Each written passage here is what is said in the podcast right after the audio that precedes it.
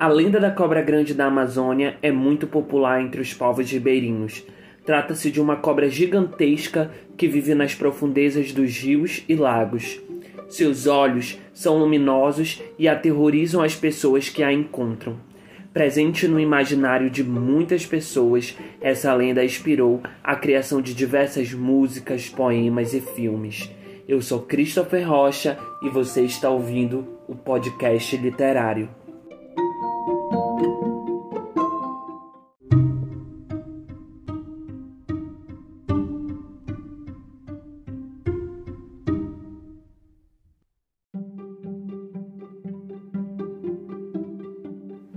A boiuna é uma cobra gigantesca que vive no fundo dos rios, lagos e igarapés da Amazônia, num lugar chamado Boiaçuquara, ou morada da cobra grande.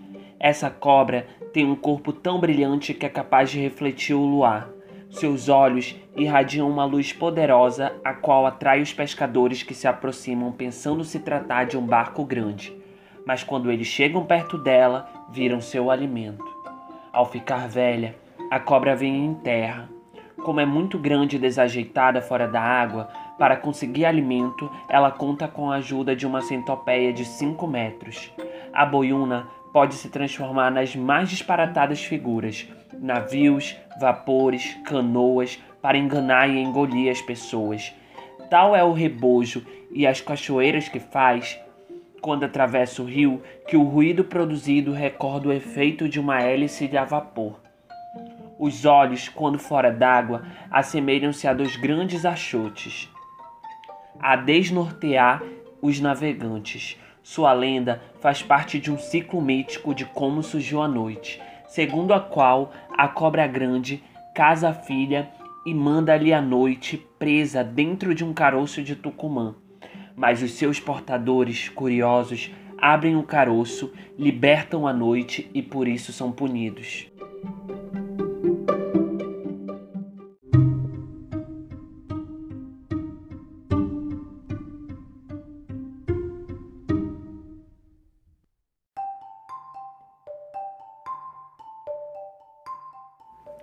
Dependendo da localidade, existem diversas versões dessa lenda, as quais foram passadas de geração em geração. A história mais comum por detrás dessa personagem ameaçadora é de uma indígena de uma aldeia amazônica que ficou grávida da cobra boiuna. Ela deu à luz a duas crianças gêmeas que nasceram com aparências de cobra.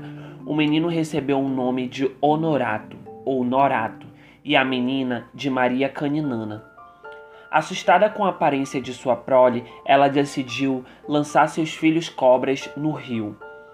A diferença entre as personalidades dos irmãos era notória, ou seja, enquanto Honorato tinha um coração bom e sempre visitava sua mãe, Maria, por sua vez, guardava rancor e nunca foi visitá-la.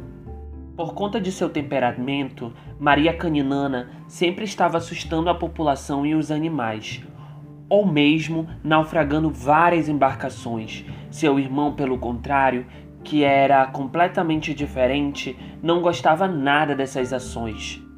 Assim, cansado e triste com os atos de sua irmã, ele resolve matá-la para pôr fim ao sofrimento de muitas pessoas. Algumas versões relatam que as, nas noites de lua cheia, Honorato adquiria a forma humana e podia caminhar pela terra, no entanto, quando passava a lua cheia, ele voltava para sua vida nos rios.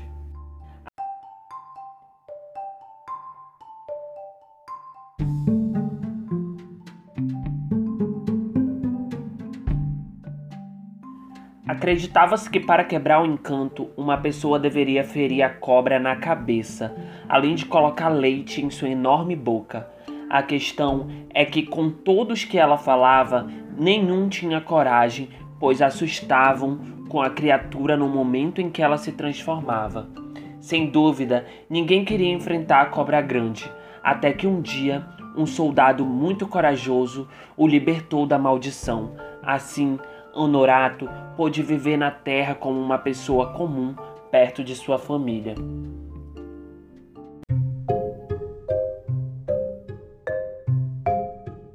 Em outra versão, uma mulher muito má pertencente a uma tribo amazônica, costumava matar e devorar crianças.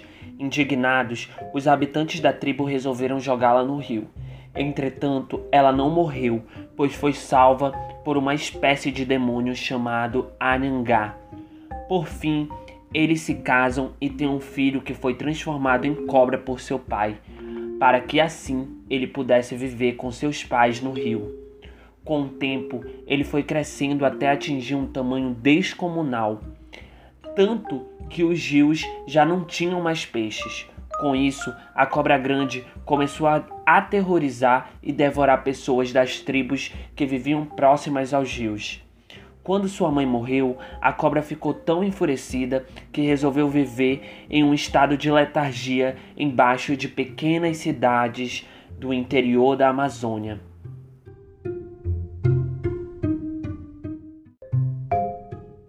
Noutra versão, quando morre sua mãe, a cobra grande fica triste e furiosa, que seu olho torna-se tão brilhante que chega a soltar flechas de fogo. Essas flechas eram tão fortes e atiradas ao céu que acreditava-se que ela atuava nas tempestades.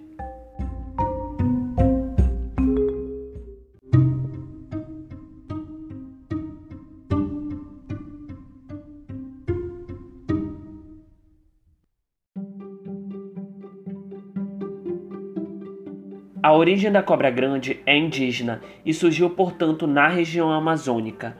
Hoje é uma das lendas mais conhecidas entre os habitantes que vivem próximos aos rios, os ribeirinhos. Acredita-se que a cobra grande foi responsável por criar parte dos rios. Isso porque, ao se rastejar, ela deixava sulcos gigantescos na terra, que com o tempo se transformavam em rios caudalosos, como o Amazonas. A verdade é que na região existem muitas cobras imensas que medem até 10 metros de comprimento e chegam a pesar mais de 200 quilos. Destaca-se a cobra sucuri, também chamada de anaconda, boiaçu e boiuna.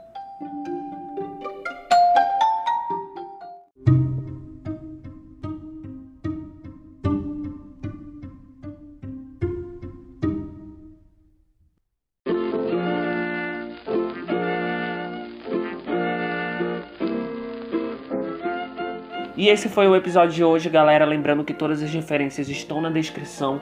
Com certeza, a Cobra Grande é uma das personagens mais famosas do folclore amazonense e amazônico como um todo. E lembrando que se você perdeu os outros episódios, eles estão disponíveis também, quatro episódios com lendas locais. Lembrando também que os personagens aqui apresentados estarão presentes no meu livro A História Sombria do Folclore Ribeirinho, que será publicado ainda esse ano.